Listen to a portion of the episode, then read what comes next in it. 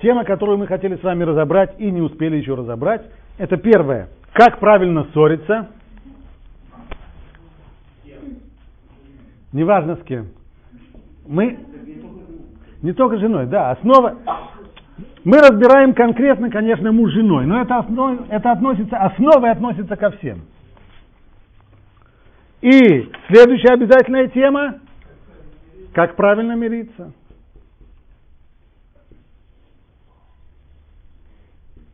Эта тема обязательно. Итак.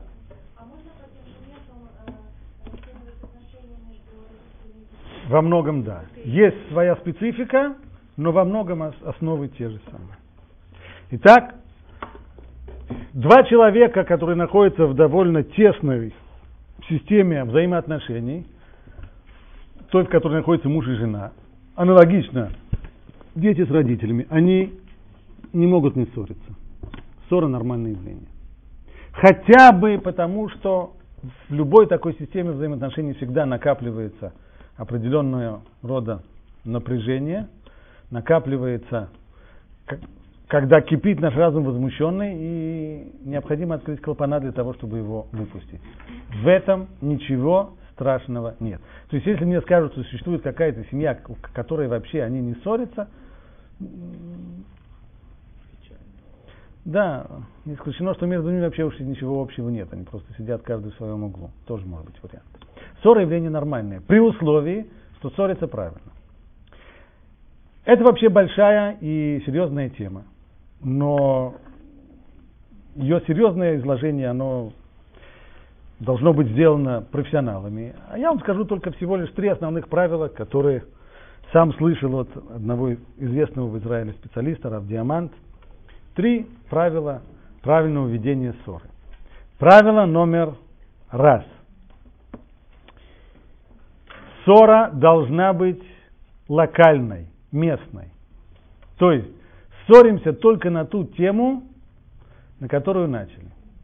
Человек по природе своей, как только он заводит ссору, то тут же начинает припоминать друг другу все грехи, аж от э, первого дня, с первого дня жизни, почти до первородного греха.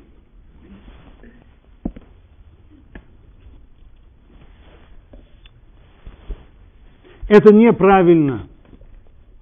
Абстрагироваться от всего того, что было до того. Сейчас между нами есть какое-то недопонимание, есть конфликт. Мы выясняем этот конфликт, не растекаясь мыслями по древу, все очень локально. Только вот, только это единственное, единственное что если, если какой для того, чтобы выяснить действительно причину происшедшего, необходимо заглянуть тогда назад, тогда имеет смысл. Но и то это достаточно чревато, потому что человек-то, даже если он пошел в, при, в будущее, прошедший, если он обратился в прошедшее только для того, чтобы понять корень этой ссоры, все равно не исключено, что вторая сторона, она уже как, как то, а, эй, поехала, поехала, поехала.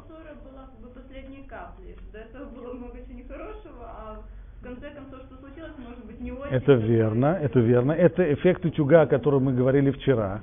Поэтому для того, чтобы избежать эффекта утюга, необходимо говорить, не ссориться чаще, но хотя бы, даже не обязательно ссориться, то есть достаточно выяснять вот эти вот мелкие неприятности, которые были, и не прятать их. Потому что если этого не получается, то выходит, что накапливается вот такая вот гора мелких неприятностей, мелких обид. Не ссор, а мелких обид. А затем, когда наступает ссора, и иногда по довольно пустяковому э, пустяковому, пустяковой причине или предлогу, то тогда вот эта вот гора обид, которая была накоплена, она и выливается. Выливается как извержение вулкана, лава просто. Поэтому для того, чтобы этого не было, необходимо в промежутках между ссорами не, не собирать эту... Не собирать... А? На, на, произошло, произошло.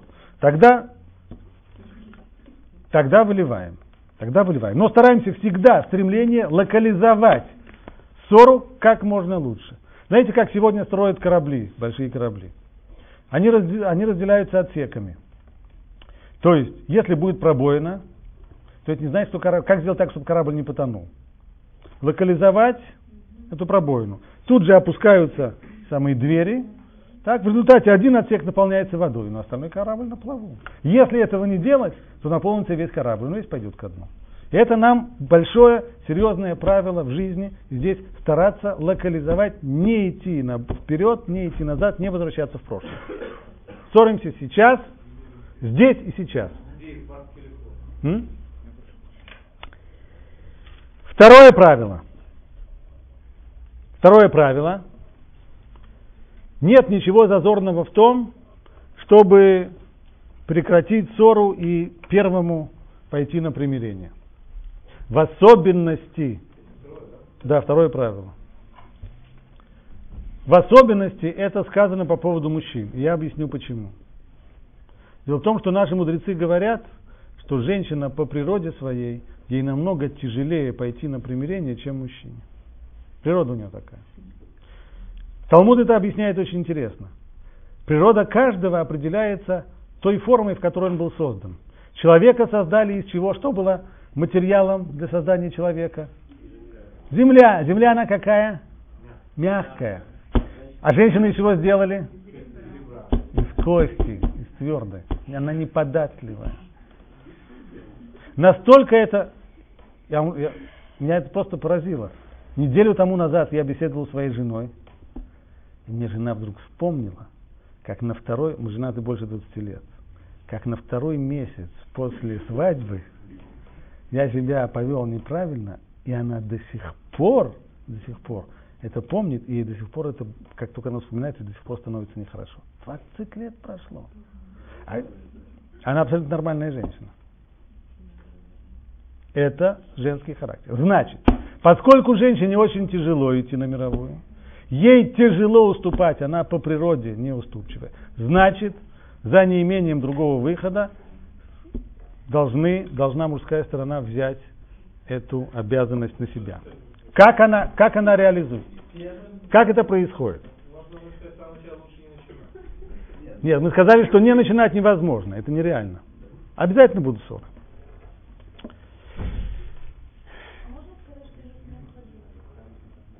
Необходимость? Это не то, что необходимость, это некоторая реальность. Так, наверное, лучше было бы без нее, если бы человек мог бы не накапливать э, напряжение в этой системе. Но поскольку напряжение накопляется, необходимо его разряжать. В отношении, это в отношении много, некоторые, если вы помните, была, так, был такой французский, э, э, французский автор Андре Муруа. Он тоже написал целую главу по поводу ссоры. Он там утверждает, что вообще-то ссоры следует и планировать тоже. То есть э, в определенное время он в этом доходит до крайности. Он приводит там пример с каким-то французским э, генералом, который в момент, когда он устраивал скандалы своим, э, своему штабу, то он бросал на пол свою шляпу и топтал ее сапогами. Только лакей его знал, что обычно перед тем, как устраивать скандал, он говорил своему лакею достать свою старую шляпу. Так, у него была отдельная шляпа. Ну, это, это крайности, это, конечно, крайности. В крайности входить не будем. Но, в общем, это вещь, поскольку в отношениях, в системе взаимоотношений между людьми накапливаются шлаки, накапливаются, накапливается напряжение, необходимо его выводить. Так вот, как, какова динамика ссоры? Обычно у людей претензий друг к другу на самом-то деле немного. После пяти, максимум семи минут выяснения отношений, если кто-то будет подслушивать ссорящихся людей, то он вдруг выясняет, что как испорченная пластинка начинает все претензии и взаимные претензии начинают повторяться по второму разу. Как только мы сами поняли, что мы уже повторяемся по второму или по третьему разу, это как раз знак того, что пришло время заканчивать. Все уже, тема, что называется, исчерпана. Все уже сказано. Все сказано.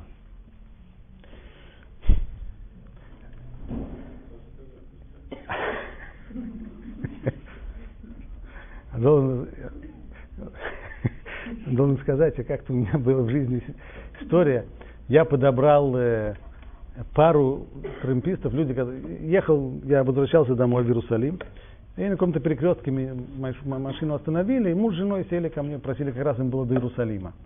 Они сели, и как только они сели и уселись, то жена открыла рот и начала мужа, мягко говоря, воспитывать, пилить его такой, ржавой пилой.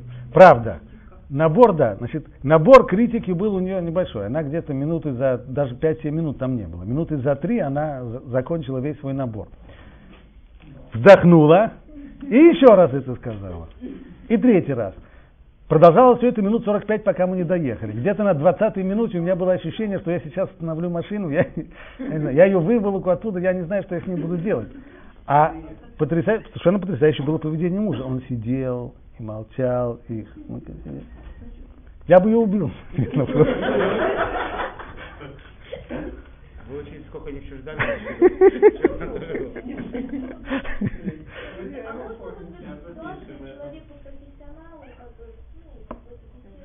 Э, думаю, что не нужно. Люди должны сами научиться, как только они чувствуют, что они уже как заезженная пластинка. Мы-то уже тоже это слышим. По крайней мере, может быть, себя мы не слышим. Но вторую эту сторону мы слышим, что она начинает повторяться.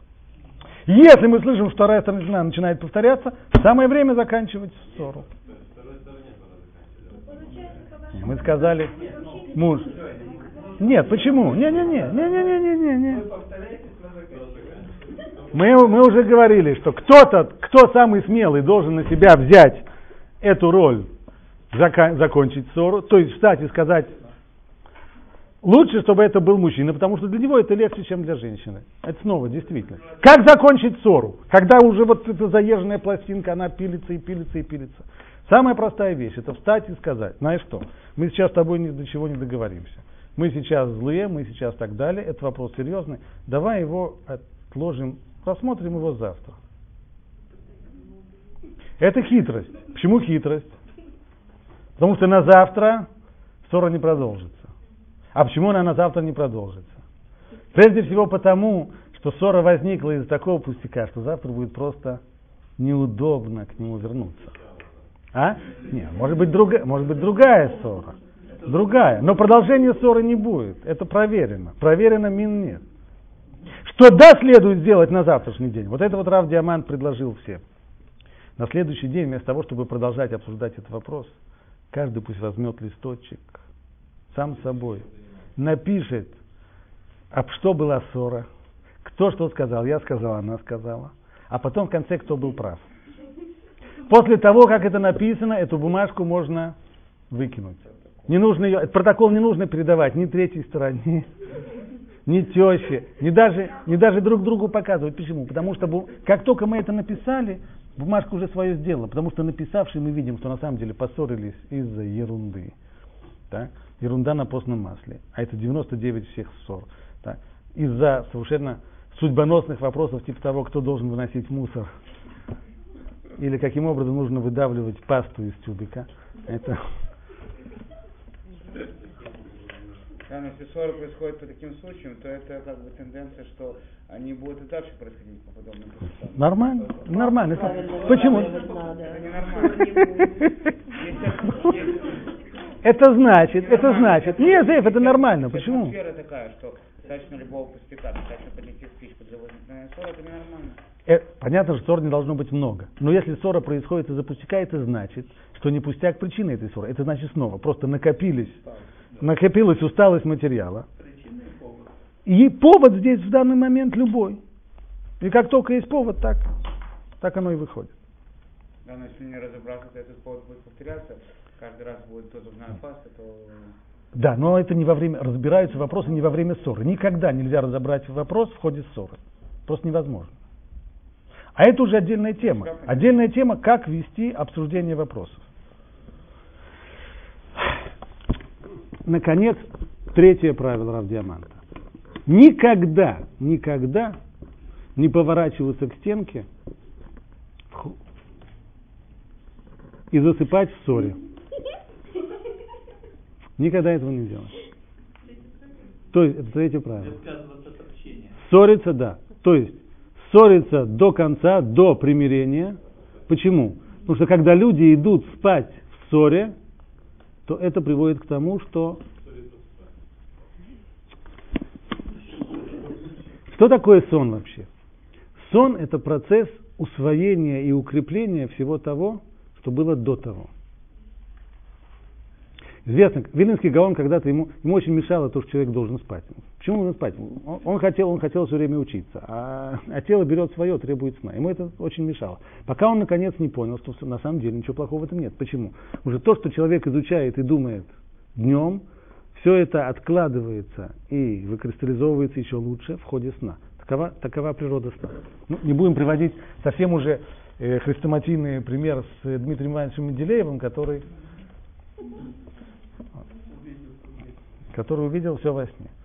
Так вот, когда человек заснул в ссоре, то ссора пустила корни.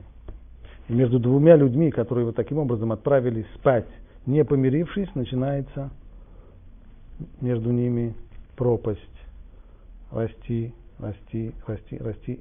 Это уже процесс, который очень нехороший. Поэтому нужно одно из двух. Либо продолжать самоотверженно ссориться, либо, уставший ссориться, примириться. Но не ложиться спать, пока не, не, не будет примирения. Уже три часа ночи, и уже сил нету, и уже все. Не-не-не-не-не-не.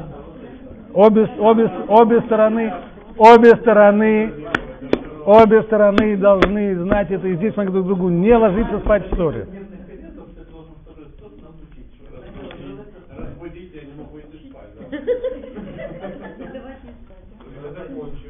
Проще примириться, вот и все. Сказать, знаешь что, давай остановимся. Становимся, перестанем.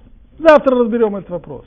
Обязательно должно быть примирение. Ничего страшного в том. Некоторые люди боятся начать примирение. Почему? Потому что если вроде бы я начинаю примиряться, это значит я признаю свою неправоту. Чего страшного в этом нет? Ничего страшного в этом нет абсолютно. А?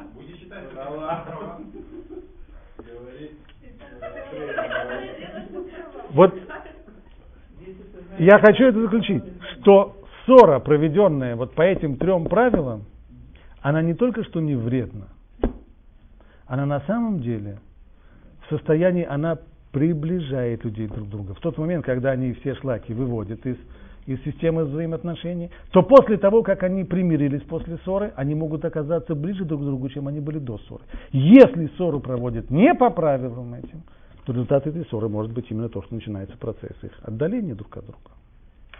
Можно я сравню? Да. Э, э, вот э, когда там в позвоночнике накапливается всякие несоразицы, делают массаж. Массаж бывает болезненный, но после него гораздо Да, да, да, да. Я согласен.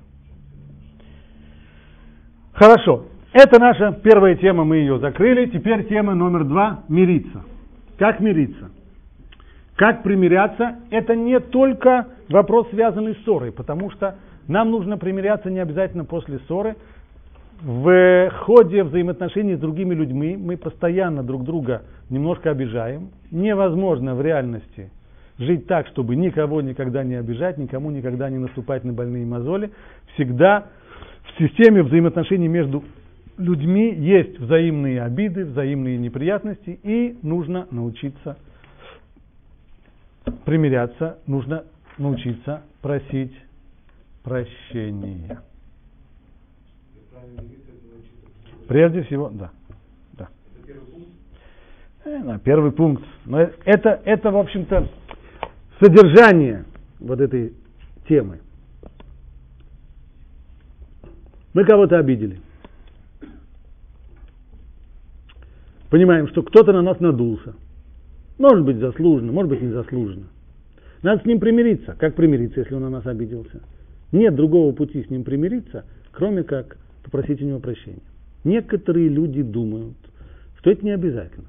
Что если, например, он когда-то с кем-то поругался, а после этого он перестанет на него дуться и будет с ним говорить дружелюбным тоном, будет ему улыбаться э, от уха до уха, то Значит, вроде как своим поведением он уже показывает, что он идет на мировое. Это неверно. Это неверно. Человек обиженный, и абсолютно неважно, он заслуженно обиделся или незаслуженно обиделся, обиженный человек ждет формального извинения, чтобы к нему пришли и сказали, прости, я виноват, я... Если у обиженного человека создается ощущение, что если кто-то не просит у него прощения, это значит, он вообще не понимает, что он меня обидел. Это значит, я нахожусь в взаимоотношениях с человеком, который наступает на ноги и даже и не чувствует этого. И человеку закрадывается уже совсем-совсем нехорошая мысль. А как можно жить дальше с человеком, который не обращает внимания на то, что он причиняет боль, причиняет э, обиды и так далее. Эта мысль уже очень нехорошая. Поэтому необходимо, необходимо научиться хорошо и правильно примиряться через просьбу о прощении. Иногда бывает и так, что, скажем, человек обиженный считает, что он остается обиженным, и если его спросить, скажет, что у него никто, перед ним никто не извинялся. Спросить обидчика, он скажет, как так извинился. А кто же здесь врет? Как обычно, оба правы. А что происходит? Некоторые люди, которым тяжело просить прощения, а это действительно не самое приятное в жизни просить прощения, это мы знаем уже по опыту. Так люди, некоторые, когда они просят прощения, они, в особенности это видно на детях, у них это очень ярко. Они просят прощения так в пол... Да, я больше не буду. Да, он будет произносить так, да, да, с трудом я больше не буду. Так. Говорится, между прочим, так вроде понимаешь, что надо сказать, с другой стороны очень не хочется, и получается вот такой какой-то компромисс, вроде как сказал, а вроде как и не сказал. Но это не только у детей, и многие взрослые, хотя, может быть, они не говорят это в такой смешной форме, как это дети говорят, но вместе с тем говорят это, ну, скажем, иногда просто про между прочим, проходя, встречаясь в коридоре, так, э, буркнуть что-нибудь такое, извини. И у человека обиженного ощущение, что у него не просили прощения, он ждет другого. Он ждет того, чтобы человек другой подошел к нему или сел бы рядом с ним, посмотрел бы на него, и тогда бы членораздельно и внятно сказал бы, что он сожалеет об этом. Смысл просьбы о прощении в том, чтобы дать понять другому человеку, что то, что мы его обидели, то, что мы ему доставили неприятность, это было не потому, что нам на него наплевать, не потому, что мы к нему, не потому, что мы им пренебрегаем, а просто потому, что иногда не подумали, иногда просто так бывает, ну, брякнет что-нибудь человек, и, а потом уже подумает, или, или не учел что-то, не учел какого-то факта, что это может быть неприятно другой стороне и так далее. Вот это мы должны, по идее, дать другому человеку понять, что все, что мы сделали, это не было по злому умыслу или по, по пренебрежению к ним, а просто по, по недомыслию. И это, безусловно, надо обязательно, обязательно сказать.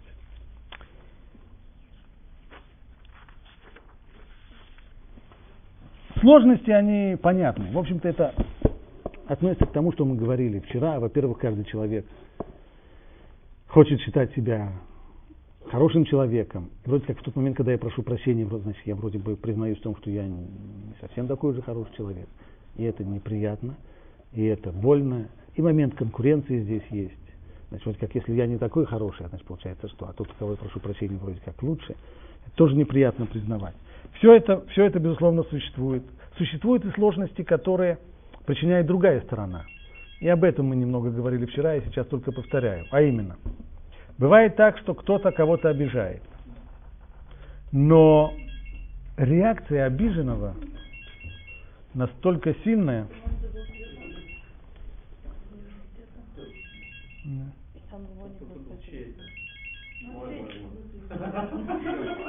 Кто-то свой телефон ищет Надо узнать, кто-то действительно ищет Ой, ой. Такой голос. Наоборот, кстати, извинившись, есть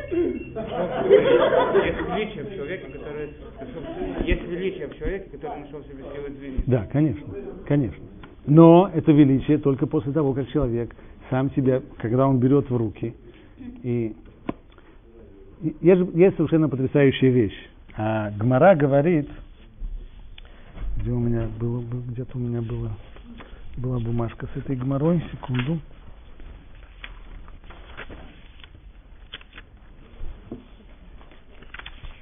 Раби Йоханан очень переживал смерть О, слушайте внимательно.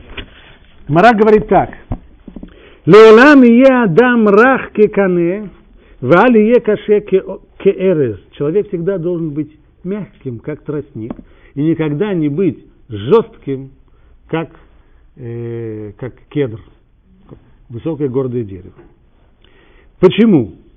Маканезе омед бимаком маем вегизом ахлиф и шурашав мирубин вафилу коля рухот шебаулам баот венушвот эн мизузот утомим кому. Если мы возьмем тростник, тростник после бури, страшные силы буры обрушиваются на какое-то место. Что получается с тростником? Буря заканчивается, он на месте, он не ломается. Почему? Потому что он стелется по воде.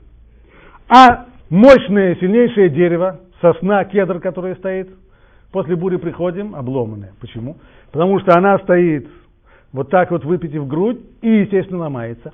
А тростник пригибается. Получается, что хотя мы считаем, что пригнуться – это проявление слабости, но в нем, в умении пригибаться, в нем на самом деле заложено умение побеждать. Побеждает именно тот, кто пригибается. То же самое, кстати, сказано про человека. Написано, что о, том, как один из мудрецов Мишны, он плыл на корабле, и он увидел что какой-то человек плывет и борется во время шторма с, э, с волнами. И, конечно, ему стало его очень жалко. Он решил, что этот человек наверняка погибнет. Только потом оказалось, что этот человек все-таки выплыл. Когда он его спросил, как тебе удалось выплыть, секрет очень простой, под каждую волну. Пригибаешь голову, вот и все. Когда идет волна, когда идет вал. Если стараться, опять же, если встречать это грудью, рано или поздно захлебнешься, выхода нет. Но если пригибаться под каждый вал – выплывешь. И это обязательно в системе отношений человека, то есть умение пригнуться. И, несмотря на все сложности, попросить прощения, это проявление силы, а не слабости. А слабости, именно проявление слабости, это не умение просить прощения. Но это нужно в себе воспитать. Это непросто. Сложности большие. И одна из сложностей здесь – это поведение второй стороны, поведение обиженного. Человек обиженный реагирует неразумно обычно, а он реагирует э, спонтанно, в силу своей обиды. И из-за того, что он обижен, он иногда такого может в ответ наговорить, что человек, обидевший, становится, по крайней мере, чувствует себя еще более обиженным. Потому что, ну что же он такое сказал? Ну, ну неудачно он пошутил. Неудачно пошутил.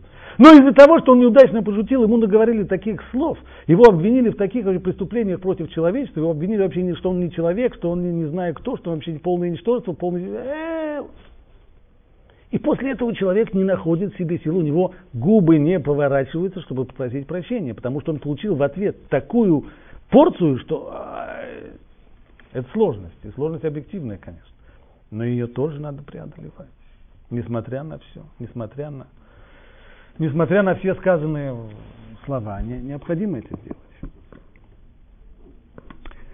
Теперь рассмотрим вторую сторону, а именно человек, которого просят прощения. Бывает иногда жалобы обратные, а именно, я прощение просил, а ноль внимания.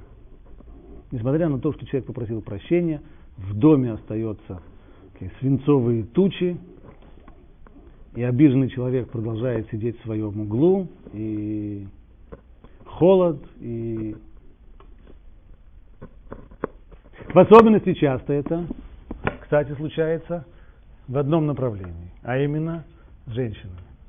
Большая часть подобных жалоб именно на женщин. Почему мы уже знаем? Совсем недавно мы об этом говорили. Потому что женщина по природе своей, ей намного тяжелее. То есть Разумом она уже понимает, что надо простить. Но у эмоций своя, своя скорость.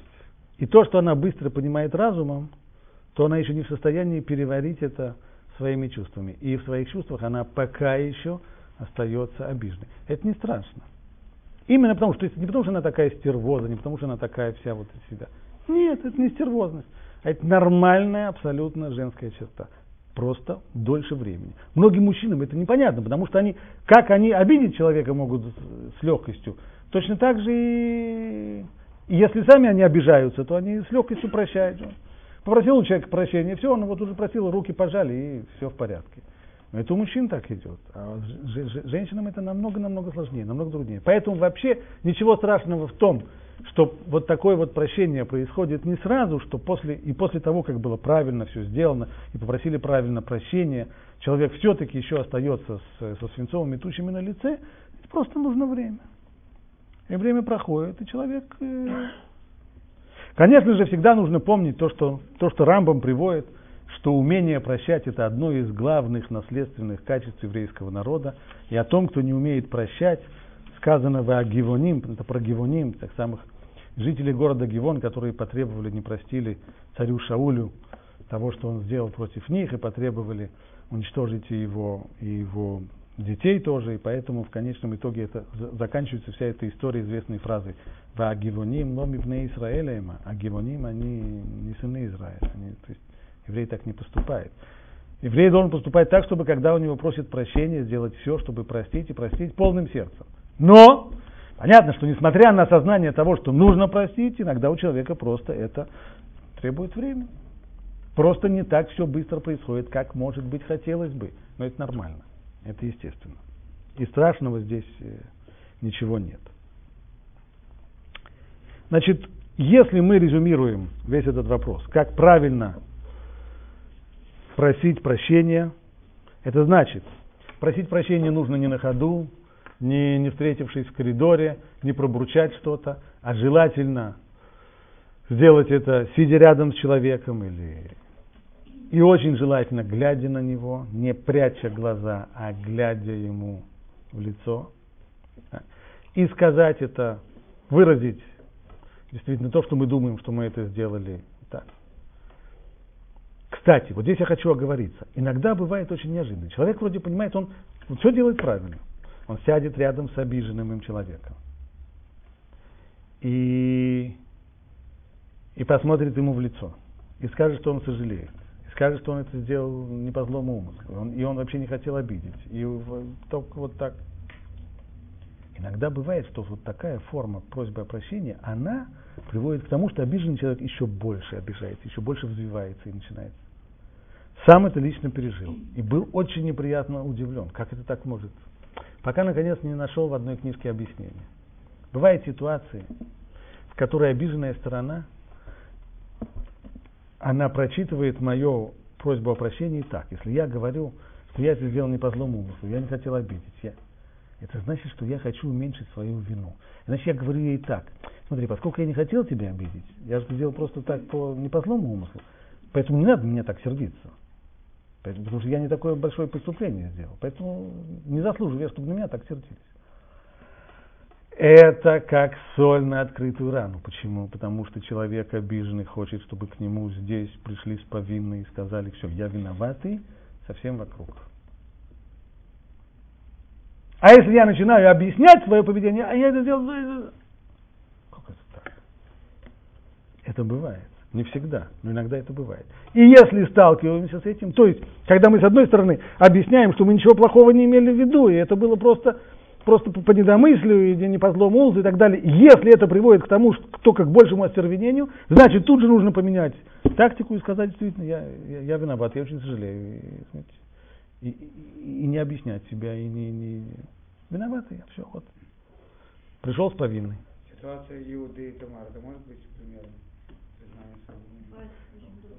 Там другая, там не было, там не было, столько была взаимная обида, нанесенной человеку, сколько признание, признание человеком того, что он, он провел себя по отношению к ней как неправильно. И там проблема-то была не, не по отношению к ней, он же признался публично. Хорошо. Будем считать, что и вторая эта тема тоже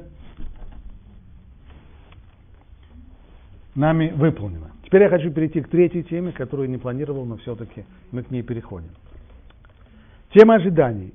В самом начале, когда начали мы говорить о взаимоотношениях, мы ее упомянули очень коротко, а сейчас я хочу к ней, к ней прийти более подробно. В действительности ожидание. Ожидание я имею в виду вот что, что люди ожидают друг от друга определенного поведения.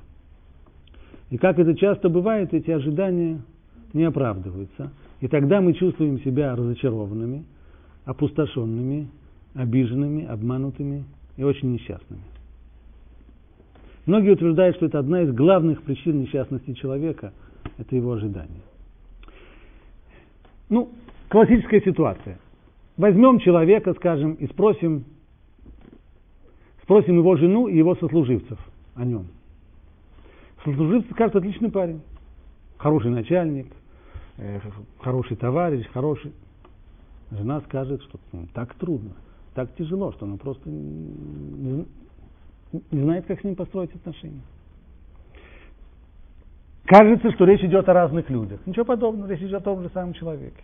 Только ожидания совершенно разные. Во-первых, у самого этого человека его ожидания от своих подчиненных и его ожидания от своей жены совершенно разные.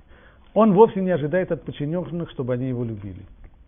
Если человек приходит на работу с, с тем, чтобы его любили, то, конечно, его ждет, будет ждать масса разочарований. Он приходит на работу с очень простыми ожиданиями. Он хочет, чтобы секретарша понимала, когда с ней по-человечески говорят, и делала, ну, если не с первого, хотя бы со второго раза, все, что ее просит, чтобы подчиненные работали, не, дурили головы, и в тот момент, и чтобы его уважали, в тот момент, когда это, тот момент, когда это достигается, все, между людьми установились хорошие рабочие отношения. Люди, которые вместе работают, хотят, они не ждут друг от друга уважения, э, чего они ждут друг от друга? Корректных отношений, чтобы не ставить друг другу ножки, чтобы не, не, не, не толкаться. Не... И это достижимо. От своей жены он ждет совсем-совсем другого. От своей жены он ждет, чтобы она давала ему тепло, чтобы она была настоящей женщиной, чтобы она его ценила, чтобы она его уважала, чтобы она его любила. Что... И в тот момент, когда он этого не получает, он, естественно, чувствует себя несчастным. И чувствуя себя несчастным, он это выражает в своих, в своих отношениях, в своих, в своих разговорах с ним. Точно так же, как у него есть совершенно разные ожидания, так же и ожидания от него совершенно другие. Жена от него ожидает куда больше, чем ожидают от, от него его сослуживцы, его подчиненные.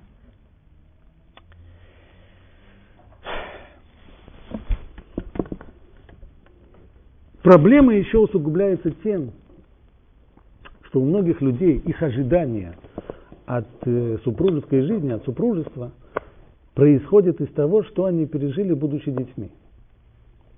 А именно, есть ситуации, в которых человек, например, когда его детство было не самое простое, и, скажем, у него были не самые лучшие отношения с матерью.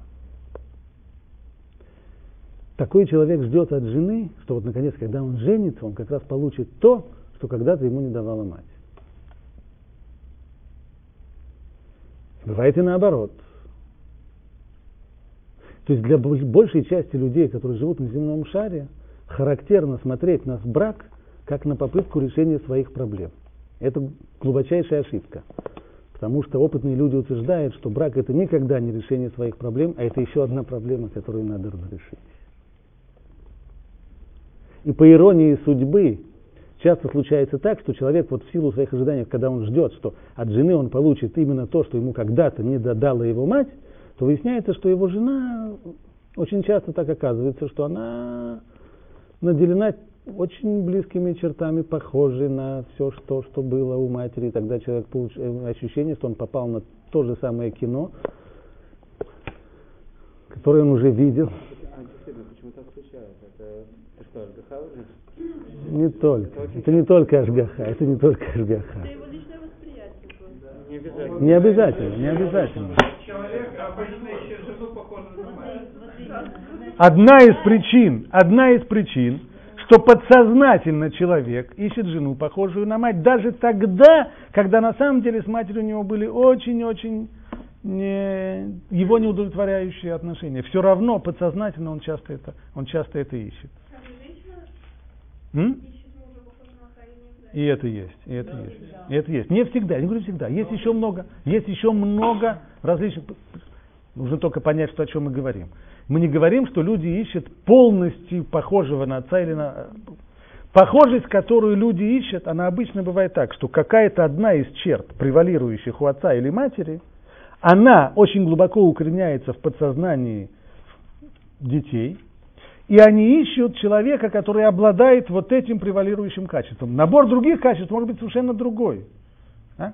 И это происходит подсознательно, люди даже этого не, не осознают, что на самом деле они, что, что они делают. Но в конечном итоге очень часто так получается. Очень часто.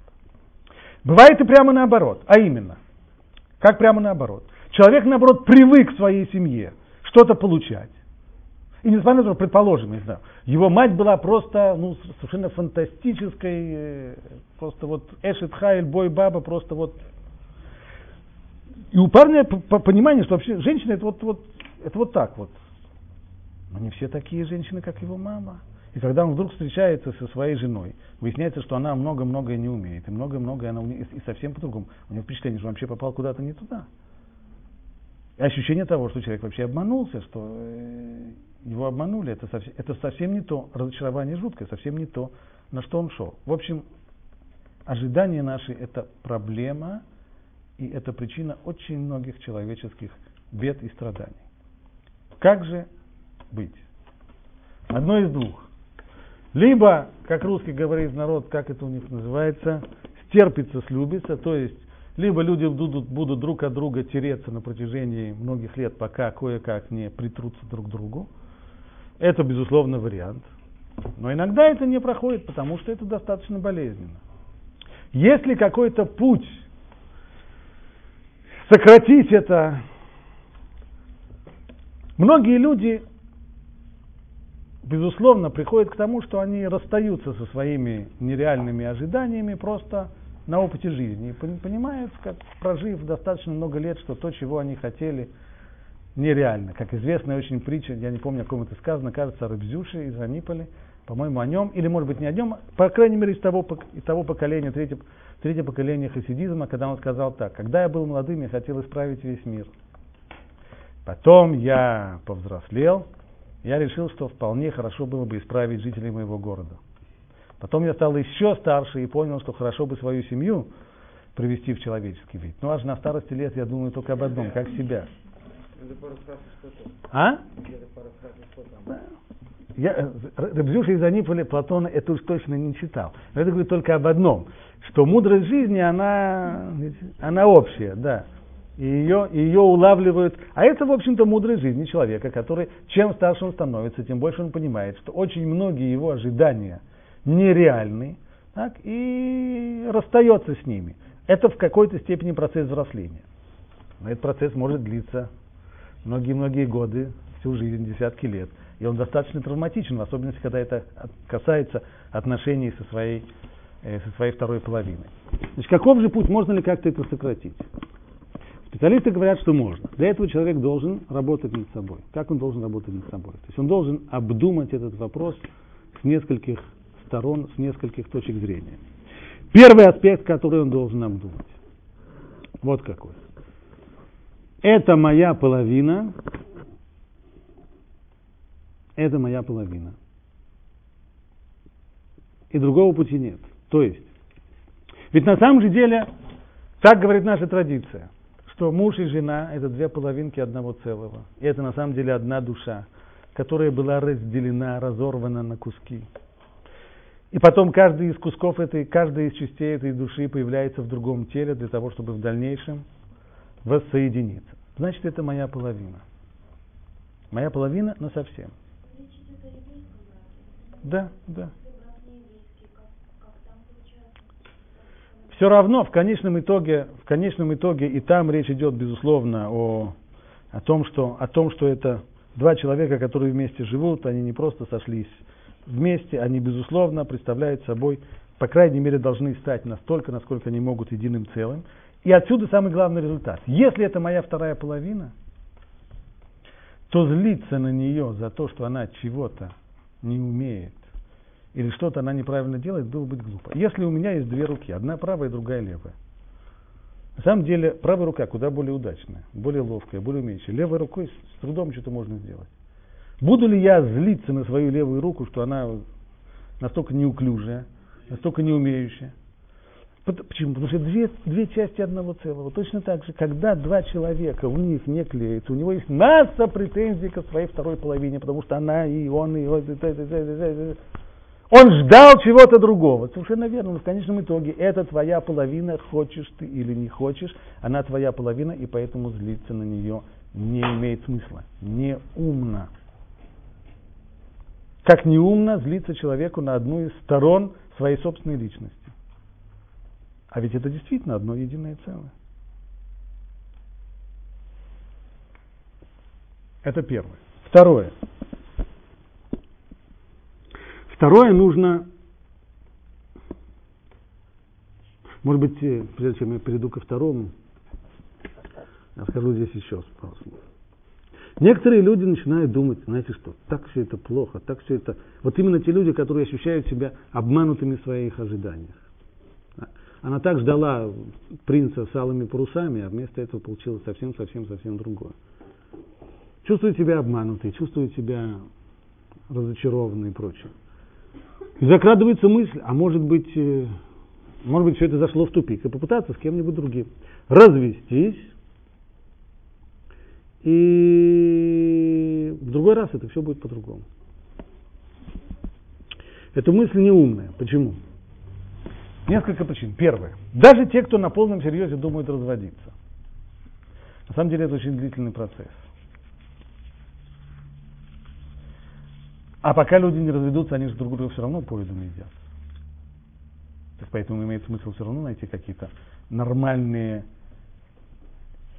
отношения, нормальный способ взаимоотношений. И что самое главное, даже если это было быстро,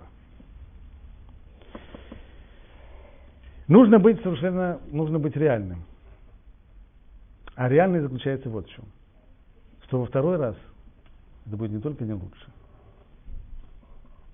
а во второй раз это будет только хуже.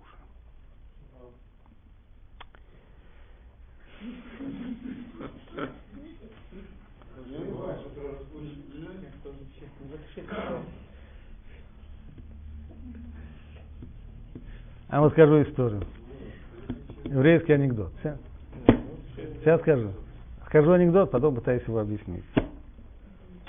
Как-то приходит к Равину один еврей. Рэбе, помогите.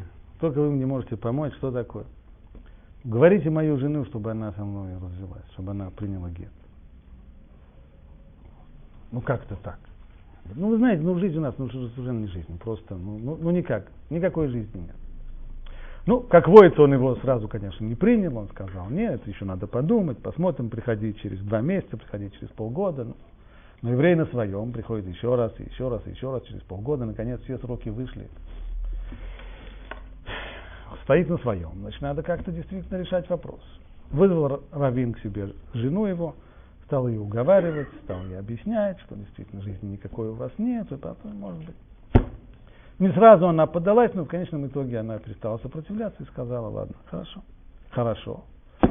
Пригласил он их обоих в Бейдин, в суд, написали гет, вручили, развелись.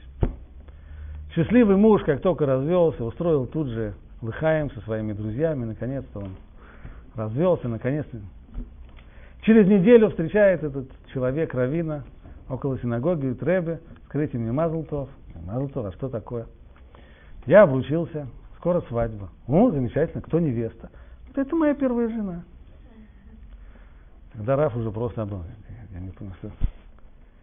Сколько я потратил усилий, сколько я потратил крови пролил для того, чтобы уговорить твою жену развестись. Все это для того, чтобы ты через, через месяц на ней женился заново? Отвечает ему еврей, знаете, Рэбби, сказать вам честно, я подумал, что в качестве второй жены она вполне-вполне не так уж плохо.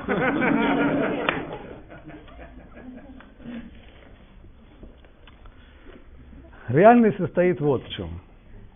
Что человек уже один раз разведенный, так, на этом рынке, он э, вряд ли, вряд ли, вот просто так, если искать ему, если мы знаем, что нужно искать сейчас невесту человеку, который развелся, понятно, что хорошие невесты только в крайнем, в крайнем случае пойдут на такой вариант выходить замуж за разведенного человека. Это жестокая реальность жизни. И против этого еще никто ничего не сказал. Еще не нашел я такой женщины, которая бы услышал бы, услышал бы предложение, что ей сватают разведенного человека. А, сказала бы разведенного, замечательно, это уже человек опытный, умудренный. Я побежала. Обычная реакция всегда разведенный. Спасибо, спасибо. Дальше что-то не так. Совсем недавно ко, ко, ко мне пришли люди предлагать, моим, предлагать моей дочке жениха, сватовство. Говорят, история была там ну, совершенно просто. Парни обдурили, парень был из такой э, иерусалимской семьи, и, в общем-то, с его невестой его как следует и не познакомились. И как только он на ней женился, вдруг выяснилось, что она просто больная, а это его просто обдурили, сумели от него это скрыть. Ну и вот в результате этого он тут же просто, буквально через несколько дней после свадьбы, тут же и развелся и прочее.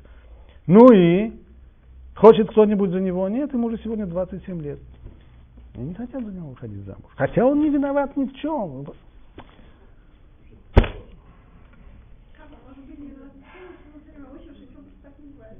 Не, имею в виду с точки зрения взаимоотношений. Это не то, что он сначала ее поедом съел, и потом она несчастная чуть ли не бросилась, я не знаю, там, головой вниз, а в конечном итоге она не бросилась, только развелись. Я в этом говорю. Это не то, что нет против него никакого компромата, что он какой-то неуживчивый, что он какой-то монстр, что он какой-то... Ну, ничего. То есть в том факте, что он развелся, ничего плохого нет. И все равно люди боятся. Почему? Известная старая поговорка. Обжегшись один раз на молоке, люди начинают дуть на воду. Такова психология. Это точно, точно так же, как с мужчинами разведенными, точно так же с женщинами разведенными. То есть сразу оказывается, безусловно, безусловно, реальность жизни такова, что, как в этом анекдоте, да, в качестве первой жены это просто катастрофа, но в качестве второй это не самый плохой вариант. Поэтому думать о том, что во второй раз все получится лучше, нереально. Кроме того, ведь, по крайней мере, половина проблем, она не со второй стороны, а половина проблем это наши собственные. Поэтому все равно придется, а от себя, как известно, не убежишь. Все равно нужно себя ломать. Как один из моих учителей, я когда только был, я был только еще женихом, он мне рассказал эту притчу про то, как в, в средневековой Европе была такая очень э, аристократическая охота, охотились э, с борзыми на оленей, и в них не стреляли, а загоняли их борзыми в чащу, так что олени запутывались там рогами в чаще, и их потом брали просто вот живых. В чем здесь притча? Олень, почему олень попадался? На чем он попадался? На своей собственной глупости. Потому что в тот момент, когда он рогами запутывается в чаще, то то, что он должен сделать, он должен был бы помотать головой вот так вот, для того, чтобы рога себе обломать. И обломавший себе за свои ветвистые рога, он сумел бы убежать. Но олень он идиот, и вместо того, чтобы ломать себе рога, он упирается головой в дерево и пытается дерево сковырнуть. Ну, естественно, не получается. Дерево немножко сильнее с него. И вот тут на этом его ловят. Это, в общем-то, вся жизнь человека в этой притче. Что он собирается делать? Одно из двух. Либо он будет себе ломать рога, либо он будет пытаться сковырнуть, вырвать с корнями многовековые дубы и прочие деревья. деревья. Поэтому наиболее правильный путь здесь понимание, что если я уже женился, то это всерьез и надолго. Точнее, навсегда. Навсегда. И если это навсегда, значит выбросить всякую мысль о том, чтобы сделать это в следующий раз по-другому и более удачно, это навсегда. И если навсегда, значит нужно найти модус вивенди, нужно найти какой-то способ нормальных взаимоотношений. А как его найти? Это начать примиряться с действительностью, то есть понять, что человек, с которым я оказался вместе, он такой. И изменить его можно построить систему отношений чуть лучше, но он такой. Есть какие-то определенные черты характера, которые изменить невозможно. Что-то можно изменить, а что-то невозможно. Переделать его совсем-совсем по-другому. Это не то, о чем я думал, это не то, о чем я мечтал, это не принц из... Э, не принц моей мечты. Да, совершенно верно. Но он такой, как он есть. Можно добиваться улучшения его поведения, можно добиваться улучшения отношений, можно строить отношения на более хороших, это да. Но изменить его, изменить его невозможно. И коли так, то должно прийти примирение. Примирение с тем, что есть, примирение с действительностью. Перестать выдавать претензии действительности, а принять ее такой, как она есть. И найти способ с этим жить. А способов, безусловно, много. Среди всего прочего человек должен думать еще вот, вот что. Если это действительно уже моя половина, и жить нам суждено так, то прежде всего надо понять, почему он человек такой другой. Почему он по-другому себя ведет, почему он по-другому реагирует, почему он... А прежде всего потому, что он в этом не виноват. Потому что он другой прежде всего в силу того, что он вырос в другой семье. Он другой, потому что он мальчик или потому что она девочка. Это уже первая причина. Мы уже говорили о том, что мальчики и девочки, они, мягко говоря, немножко не похожи друг на друга. Говорит Рабейну там, нашим амбифный ацмам, женщина это вообще отдельный народ, это отдельная совершенно отдельная история. Это первое. Во-вторых, даже если бы мы не были мальчики и девочки разные, человек, люди родились в разных семьях.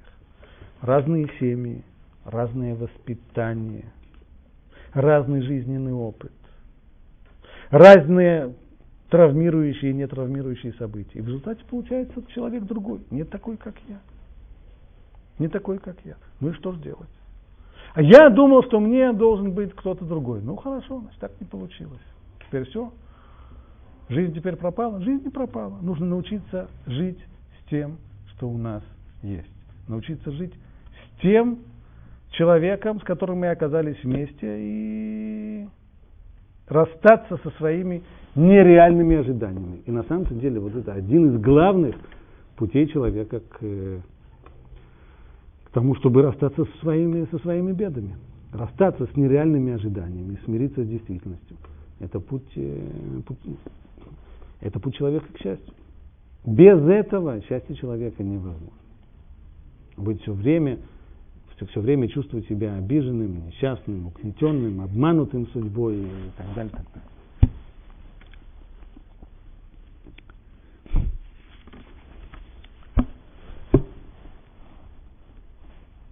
Конечном итоге это жизненная мудрость не только по отношению к Э, ко второй половине, это во многом в жизни нам приходится достаточно много пережить. И человек, который не в состоянии смириться с тем, что у него есть, это не только человек несчастный, но он и, он и становится источником несчастья. Написано в Гемаре, что Раби Йоханан как-то предупредил свою соседку. У него была соседка, которая очень убивалась по умершему сыну. Умер сын. Конечно, трагедия страшная. Но есть люди, которые проходит время, они как-то с этим смиряются. Это не значит, что у них э, никак... Безусловно, человек, который потерял ребенка, у него остается шрам на всю жизнь. Это однозначно. Но вместе с тем человек смиряется, продолжает жить со своим шрамом, полученным, с полученным шрамом, со всем этим, но продолжает жить. А бывает, что человек иногда сталкивается с такими людьми, для которых все, жизнь, жизнь остановилась в тот момент, когда они потеряли кого-то из своих близких, в особенности, если это, скажем, ребенка, и они совершенно зациклены на этом, не в состоянии выйти. Так Рабьехан в тот момент, когда он увидел, что одна из его, что его соседка вот так вот все время убивается по умершему сыну и не может утешиться, он сказал, предупредил ее, слишком сильно убиваешься. Если ты убиваешься сейчас без причины, то не дай бог причина будет еще другая. То есть, если ты не в состоянии смириться с тем, что есть, то ты этим самым называешь себя, называешь на себя дополнительные беды. Кому и зачем это надо? умение примириться с действительностью и умение найти и в ней и положительные стороны, и рассмотреть человека многосторонне, это великое умение. Как только мы начинаем примири, примирение, вдруг выясняется, что тот человек, который представлялся нам чем-то очень-очень отрицательным, вдруг мы начинаем видеть его положительные стороны, которых до тех, до тех пор не видели. Почему это происходит? Потрясающая штука человеческой психики. Когда у человека были мысли нехорошие про то, что, а может быть, впервые у него пролетела эта мысль, а может быть, мы вообще сделали ошибку, что мы оказались вместе, может быть, нам надо бы вообще-то разойтись. Как только мысль эта произнесена, сказана, если человек тут же от нее не испугался, то в дальнейшем он начинает подспудно и подсознательно подыскивать оправдание этой мысли. То есть его увеличительное стекло направлено на недостатки своего спутника жизни. И каждый раз, когда он улавливает такой недостаток, он говорит, ага, о, действительно я правильно подумал. И у него начинает компромат, который он набирает на своего спутника жизни, начинает папка расти, расти, расти, расти, расти, расти. А человек так он построен. В тот момент, когда он сосредотачивается на чем-то одном, он абстрагируется от всего остального. Видеть положительные черты своего спутника жизни в этот момент он не в состоянии.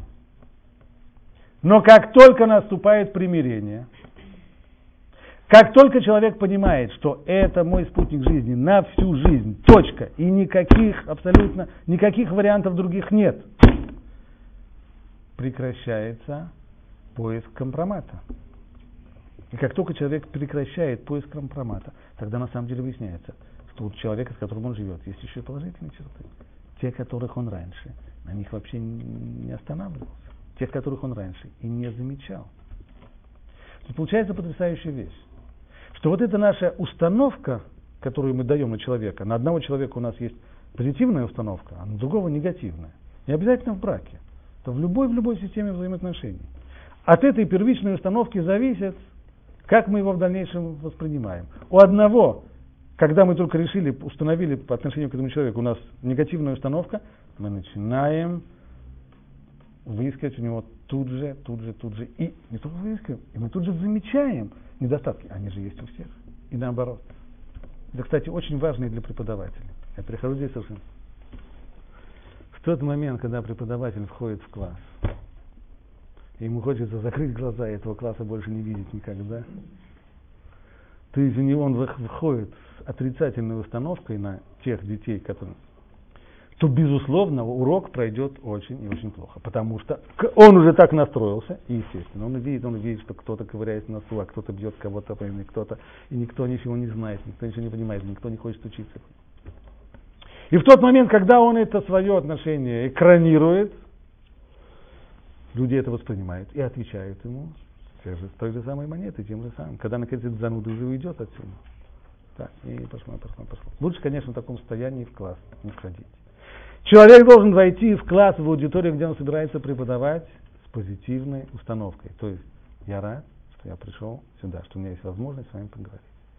Как только есть эта позитивная остановка, выясняется, что у нас есть о чем поговорить, и мы можем очень даже плодотворно рассматривать какие-то вопросы и достаточно глубоко.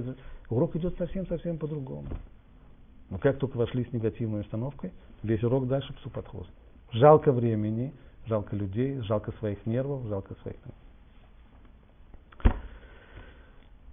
Так уж получается, что все, все очень правильные вещи, они на самом деле настолько простые, настолько, настолько элементарные, ну, как пишет Рамхальтов в своей книге Месилат и Шарим, что чем вещи более простые, чем больше элементарные они, тем меньше мы их реализуем в жизни, чем больше мы их забываем. Но такова жизнь, и другого, другого пути у нас нет, кроме как твердить себе те самые простые-простые истины, среди прочих вот эту простую истину примирения с действительностью и отказ от нереальных ожиданий, которые являются, безусловно, основой для человеческого счастья. Я думаю, что мы можем здесь поставить точку. Будем считать, что тема раскрыта. А? Дальше, дальше. Дальше практически жизнь. Самое главное. Когда вы у нас будете еще? После Песаха. Пока что Песах кашер в